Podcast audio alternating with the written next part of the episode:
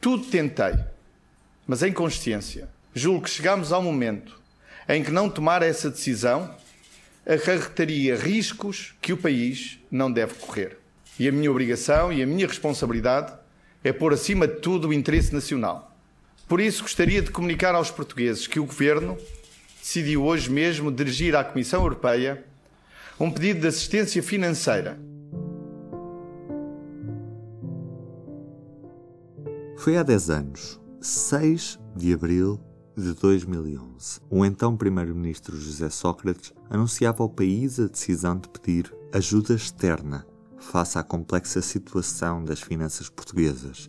O resto da história certamente já a conhecem, porque de certa forma também a viveram.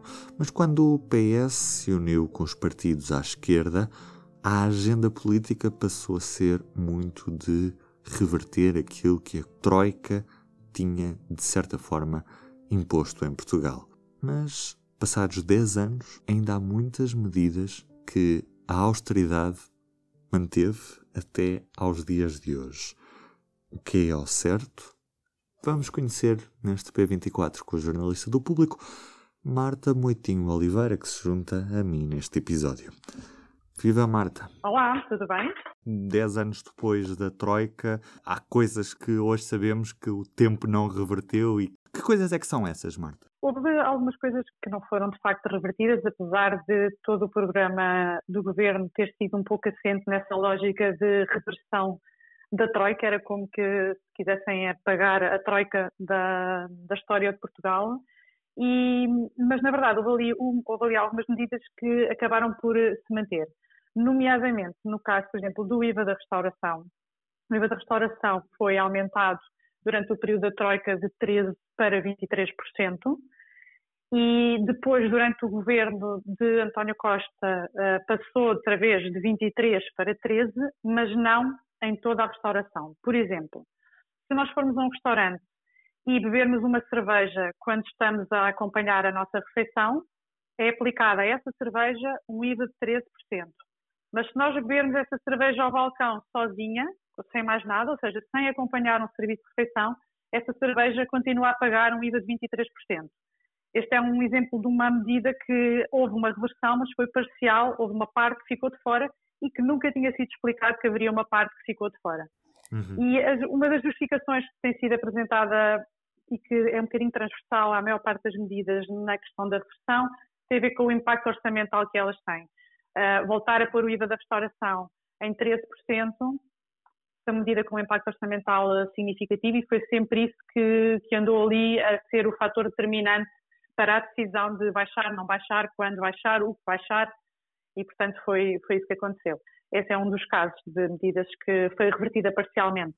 Mas há outras que nem sequer parcialmente foram revertidas, ou seja, que ainda sim, hoje sim. continuam a aplicar. Sim, sim, há, há, exemplos de medidas que estão igual a quando foram aplicadas no período da Troika. Uh, um dos casos é, por exemplo, a duração do subsídio de desemprego.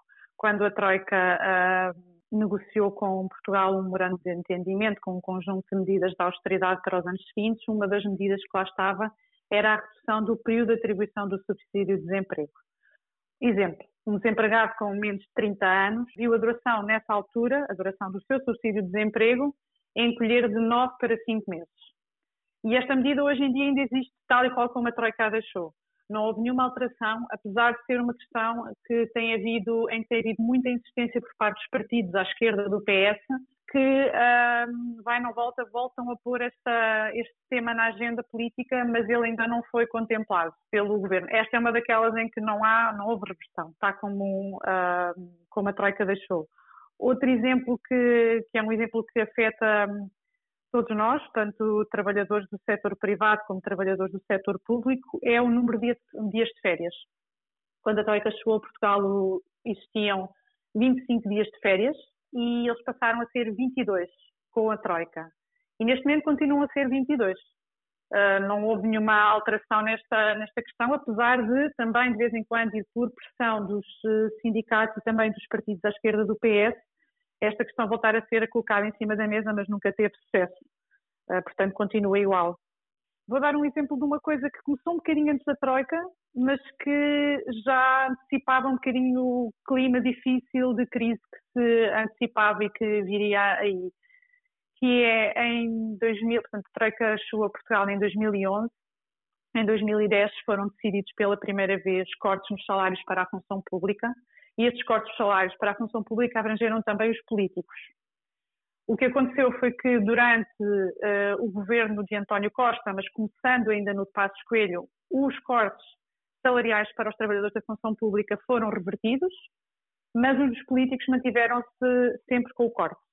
Apesar de uh, os dois principais partidos, PS e PSD, concordarem que há de haver um dia em que, é, em que vai ser preciso repor os, os salários dos políticos no nível em que estavam anteriormente, uh, de facto nunca avançou porque é uma questão muito sensível, é muito complicado politicamente defender um benefício para si próprio e, e, agora com a crise sanitária muito menos haverá espaço para uma medida deste género.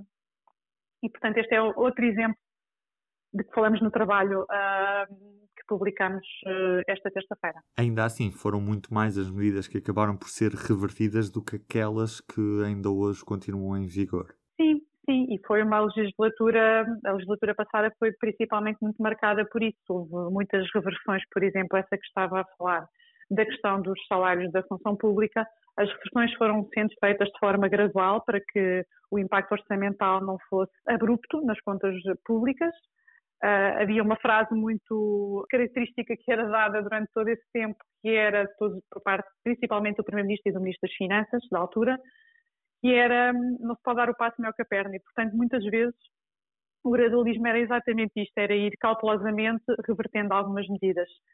Esse foi um dos exemplos, o do IVA da restauração, lá está, na parte que se reverteu, de facto uh, mudou, e até houve situações em que se foi além da reversão, por exemplo, no caso das pensões.